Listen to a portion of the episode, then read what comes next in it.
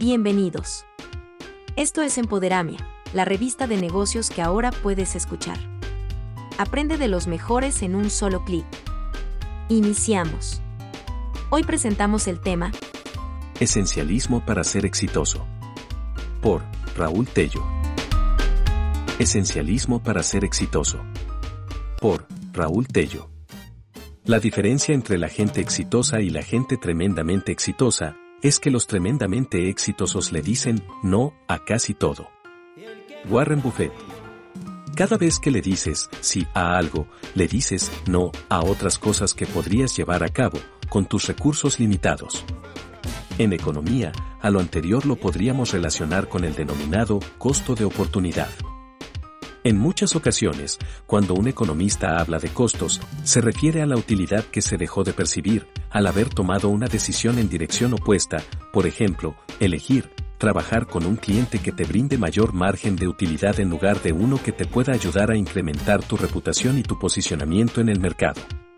Decir sí, sin considerar tus preferencias, implica usar tu tiempo, energía y recursos para perseguir las multas de los demás en lugar de los tuyos. Una de las principales razones por las que se complica expresar un no como respuesta puede deberse a no tener claridad sobre una visión en específico, es decir, no haber definido puntualmente lo que quieres lograr en el futuro y pensar que puedes llenarte de actividades sin pagar un precio por ello. El libro, Esencialismo, del autor Greg McKeown, nos enseña una disciplina orientada a hacer solo las cosas necesarias que permiten lograr los resultados más importantes para una visión en particular, es decir, utilizar el tiempo, enfoque y energía de la forma más sabia posible en pro de un objetivo. De acuerdo con lo anterior, no se puede lograr un estilo de vida esencialista si no hay claridad con respecto al futuro, si no hay una visión de ti mismo, a, que estés esculpiendo. Los tres pilares del esencialismo tú eliges. Solo tú eres responsable de elegir a qué dedicas tu tiempo y tus demás recursos. Aun cuando haya ocasiones en las que sientas presión por dedicar actividades no prioritarias en beneficio de otros, solo tú asumirás las consecuencias directas de tus decisiones si olvidas que tienes esa capacidad, pondrás a merced tu vida y tu protagonismo. Solo unas pocas cosas realmente importantes. De acuerdo con el principio, el 80% de los resultados que obtenemos derivan del 20% de los insumos invertidos. Por ejemplo, si dedicas el 20% de tus horas productivas a planificar, te ayudará a tener un 80% de claridad y enfoque sobre lo que necesitas realizar en tu día a día. Puedes hacer cualquier cosa, pero solo una cosa. Un esencialista tiene la capacidad de diseñar su vida en lugar de simplemente reaccionar ante las circunstancias. No puedes hacer todo en una sola exhibición, por lo que una vez que te responsabilizas cuando escoges, dejarás de preguntarte cómo poder cumplir con todo y mejor te preguntarás cómo puedes materializar efectivamente la misión a la que te dedicarás exclusivamente.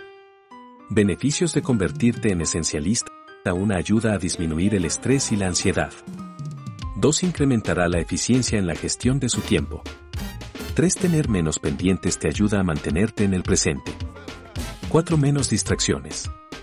El esencialismo se refiere a despojarnos de elementos sobrantes. Derivado de ello, podemos expresar que involucrarse en un estilo de vida de esta índole implica analizar nuestro entorno desde diferentes perspectivas para filtrar los elementos que están alineados con nuestra esencia y propósito, en comparación con los que tienen un significado más trivial y que solo demandan tiempo, atención o preocupación.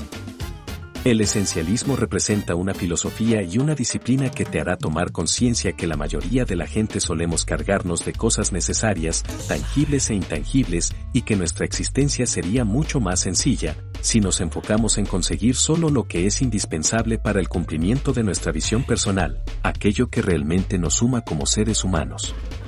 ¿Ser esencialista es ser exitoso? Para todos puede significar dar el primer paso, hemos llegado al final de este episodio. Nos saludamos en el próximo podcast. Hasta la próxima.